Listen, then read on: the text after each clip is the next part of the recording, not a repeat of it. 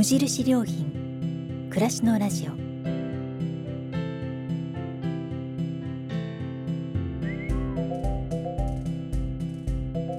無印良品が今気になっていること。伝えたいことを声でお届けする暮らしのラジオ。読む言葉と聞く言葉ではまた印象が違うもの。られる言葉からいろいろなことを想像する。そんなひとときをお届けします。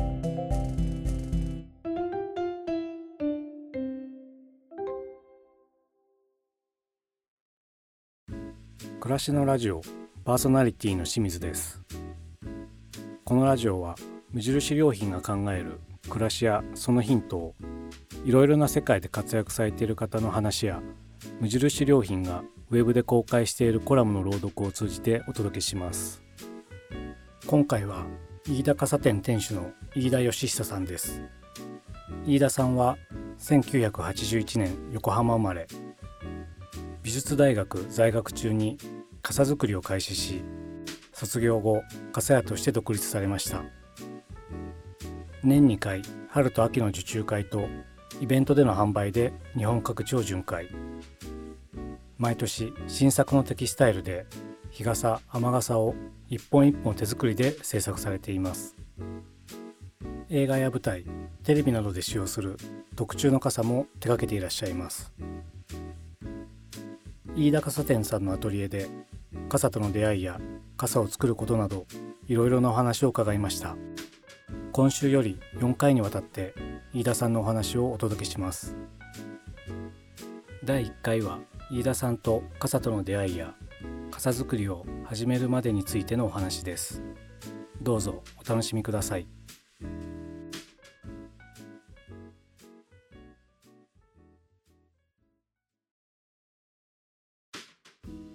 今回は個人オーダーの傘や飯田傘店の店主飯田義久さんをお招きしてお話を伺います。そしてこの場所は飯田傘店のアトリエでございます。では飯田さんよろしくお願いいたします。はいこちらこそよろしくお願いします。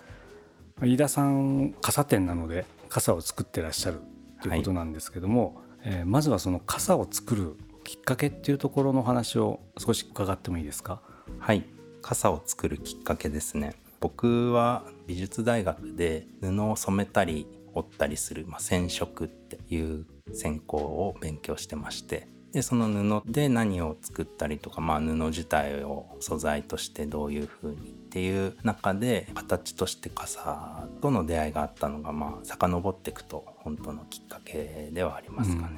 うん、大学でテキスタイルとかやられていてでも普通洋服とかそういう方向に行くと思うんですけどもそこが傘も布を貼って使う道具ですけども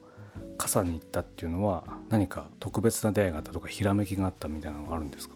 やどちらかというと周りが洋服だったり作るものがしっかりしている中で僕何やったらいいんだろうなみたいな。なんかその探していくような感じでけどみんながやってないようなものができたらいいなっていうのは、まあ、一つの課題の中での話ではあるんですけどである時いろんなものを探していく中であ傘も布でできているんだなというふうに思ったことがあってそれでちょっとこう作れないものかなと手を出したような感じですかね。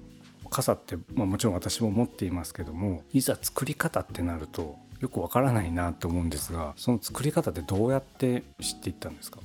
最初は売ってる傘だったり家にある傘を分解してあこんな風にできてるんだなとかこういう部品があるんだっていうようなことをしてて、まあ、じゃあ実際作ってみようっていう時に自分の手で作れなそうというかやっぱ分解して複雑な作りだったりちょっとやってみても全然貼れなかったりしたので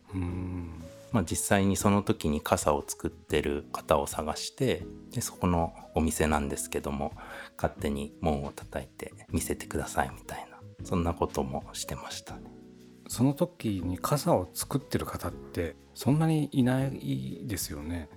そうですね。今みたいにインターネットがなかったのでタウンページかな？でとにかく傘がつくような業種がカテゴリーとしてあったのでそれを上から順番に電話して。そうなんですね。お 地道に。地道に。なのでここでっていうよりは、まあ、まず電話でも相手にしてくれなかったので、まあ、その中でも来てもいいよっていう方と出会えたんですけどもタウンページってありましたね。はい。今もう冊子としては確かなくなっちゃってあそうなんですか。かネットで検索になってたと思うんですけど分厚い黄色いやつですよね、はい。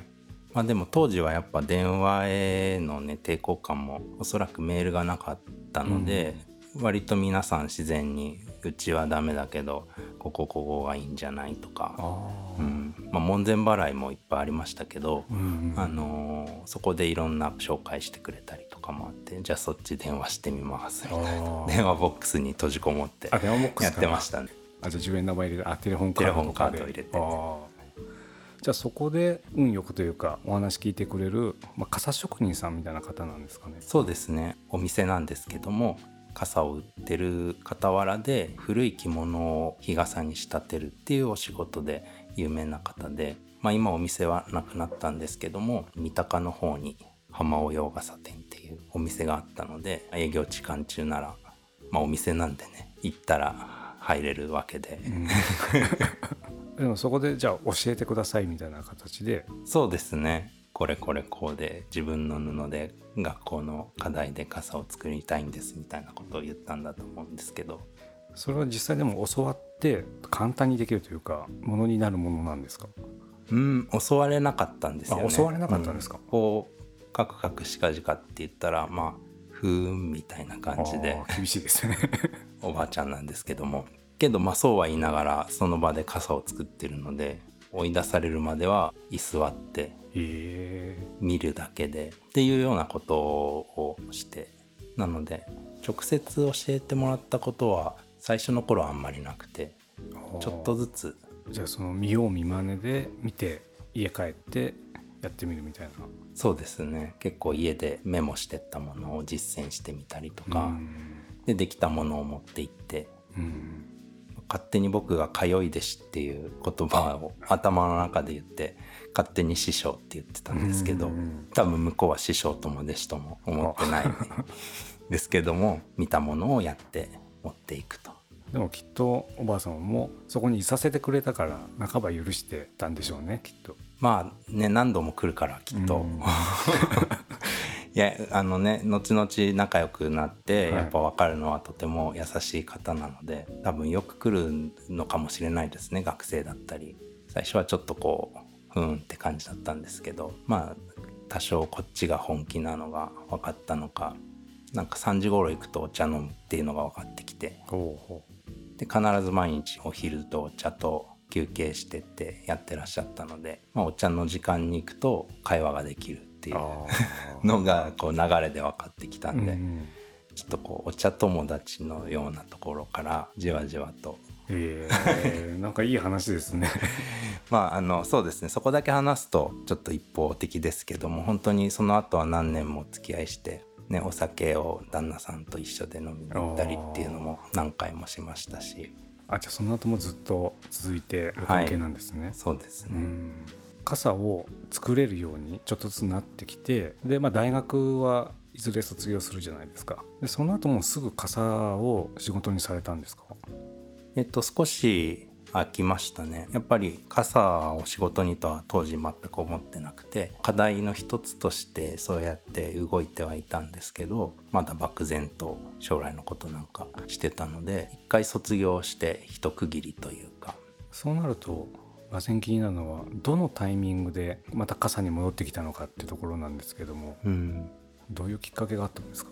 そうですね、まあ、卒業してデザインの仕事をしてみようっていうことで友達と一緒にちっちゃな事務所を始めたりしてたんですけど。もうなんとなくですけどそのね美術大学に行ってた頃から手で何かを作るのが好きでそっちの方向に行ってたこともあったので、まあ、漠然と何か手で作ることが仕事になったらいいなっていうのは、まあ、そこまではっきり言葉では思ってないんですけどなんとなく感覚的には思っていたことがあってで卒業してしばらく1年ぐらいかなこうしていく中で学生時代に必死でやってた傘作りと手で作って何かこれから生きていくにはっていうところが少しずつ結びついていったような感じです。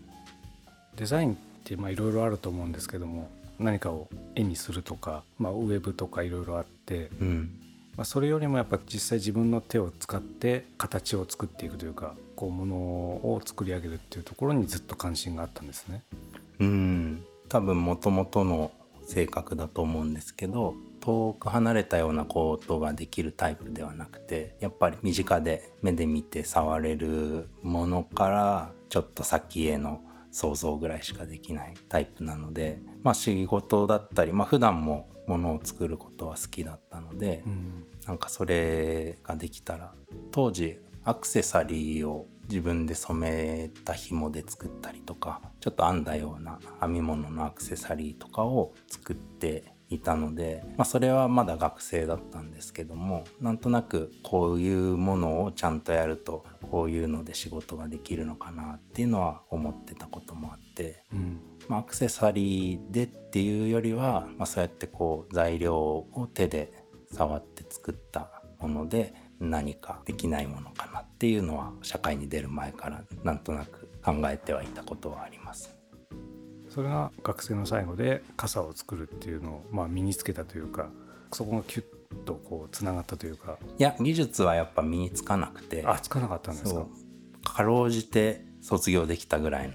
まあ、傘の形にはなって、ね、そのお師匠のおかげで多少傘の形にはなったんですけども。まあでもなんだかんだ1年近くその師匠のとこ通ったりとか材料とか落ちてる傘拾ったりとかデパートでも傘を見たりとかすごい傘の、ね、歴史を調べたりとか向き合ったのがまあ、じゃあ卒業無事にできましたってなった時に、まあ、予定通りなんですけど一旦終わってなんとなくこう傘を見るとか街歩いてても雨の日に傘を見る癖とかでどういう傘があったら面白いかなっていうのがなんとなく体に染みついていたのかうん。もう終わったはずなんですけども結構傘のことを考えたり見たりする時間が続いてうん。でだんだんもう課題もないので作る必要もないんですけどもこういう傘あったら面白いんじゃないかなとかあの人こういう傘持ってたらなんか素敵だなとか。なんかそうですね卒業してからは別に求められることもないけど自分でそういうことを考えて想像してでそれともう一回ちゃんと作ってみたらどうかなっていうようなのがきっと少しずつですけど自分の中に出てきて少し実践していってみようかなというか、ううんん、それをやってみたらどうかなっていうふうに思いました。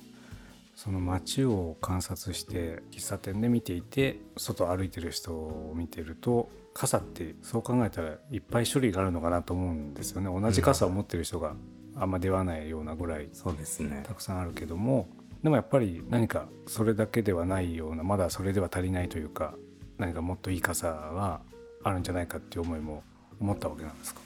うん、なんか当時の僕からすると、まあ、その街で見る傘を行使するっていうよりはなんか自分の頭の中にある、まあ、それが今作ってるまあ飯田傘店の傘とイコールかはちょっともう当時の妄想と比べられないのでわかんないけど、まあ、なんとなく今作ってるような自分なりにこういう布があったらいいなっていう傘を思い描いていたのでそういう傘がないなというかあないってことは作ってみたらどういう風に見えたり街の中で指してたらどんな感じになるんだろうなっていう、ううんん、でも僕自身も見たことがないというかねこんな傘っていう頭の中のものなのでそれを見てみたいというか。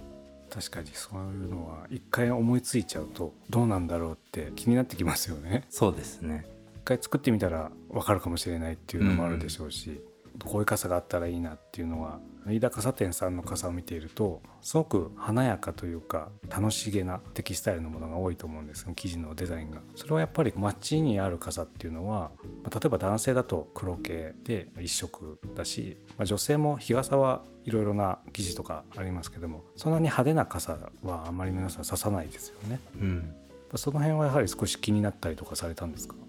そうですね。今はもう形になっているうちの飯田傘店の傘を見てじゃあ何が違うんだってたまに聞かれるんですけど形になった今思うのはもしかしたらそんなに違わないのかなと思っていて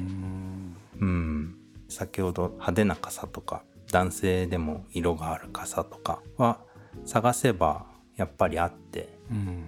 だから派手な傘がないからうちの傘が派手っていう感じではなくて、うんなんだろう。僕なりにやっぱ差してて楽しいだろうなとか空に似合うだろうなっていうデザインをしているつもりで。でそれはやっぱり僕の個人的な感覚もあるのでみんながそう思うかわかんないけど何人かの人は楽しい傘だねって言ってくれるので、うん、なかなか言葉では表しづらいんですけども。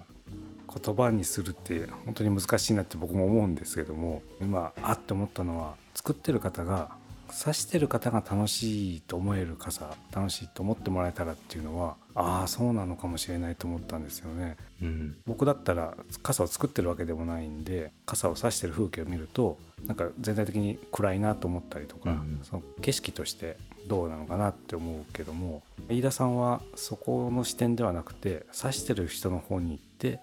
その傘の下の話ですよね。傘差した時の気持ちのとこに行ったっていうのはああそうなんだと思ってそこが一つの動機で傘作りをされてるんだなと思うとあ面白いなと思いました。傘を作り始めていった時に一つはお仕事っていう面でいくと傘を作っていくっていうのはその売り方とかもいろいろ考えるとなかなかパッてイメージができないような気もするんですけども。はい、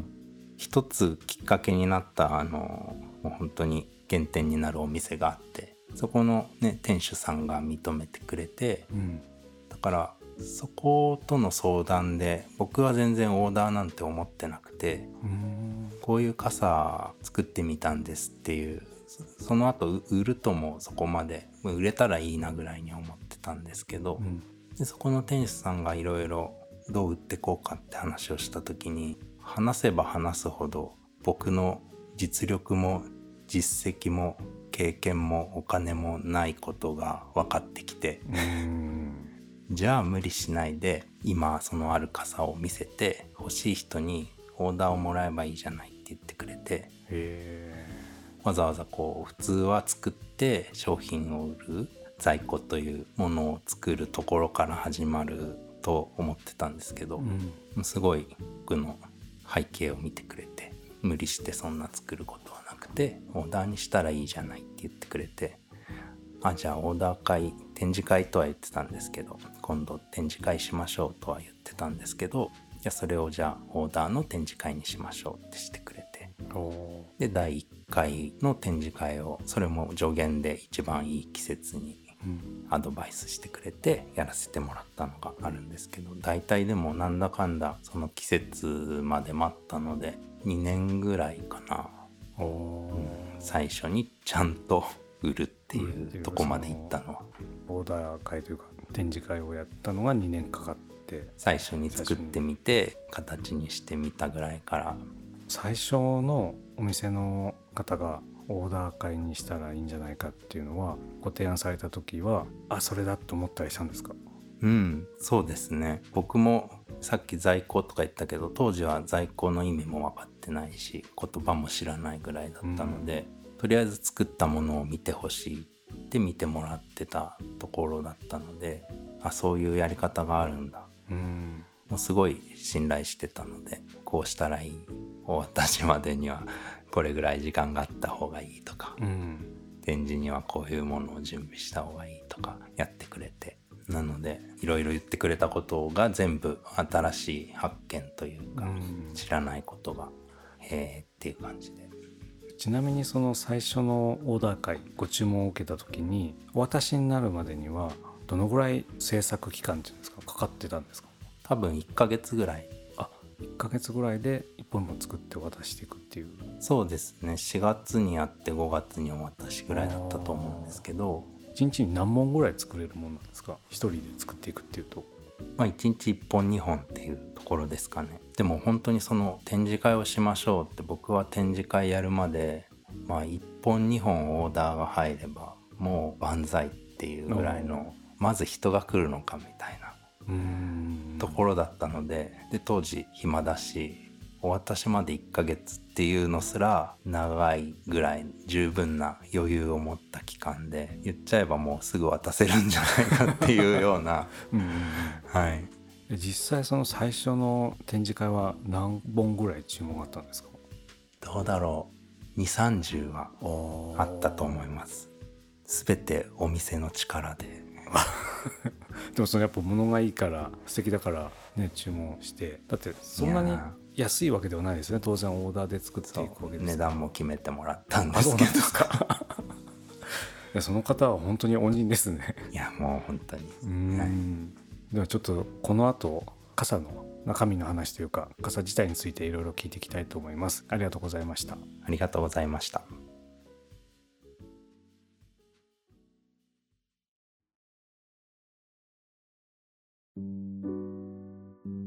いかがでしたでしょうか？飯田義久さんに傘との出会いや傘作りを始めるまでについてお伺いしました。次回は飯田さんにデザインのアイデアとなるスケッチについてお話をしていただきます。今回お届けしたのは全4回のうちの第1回です。この後もその他の番組をお楽しみいただければと思います。それではまたお会いしましょう。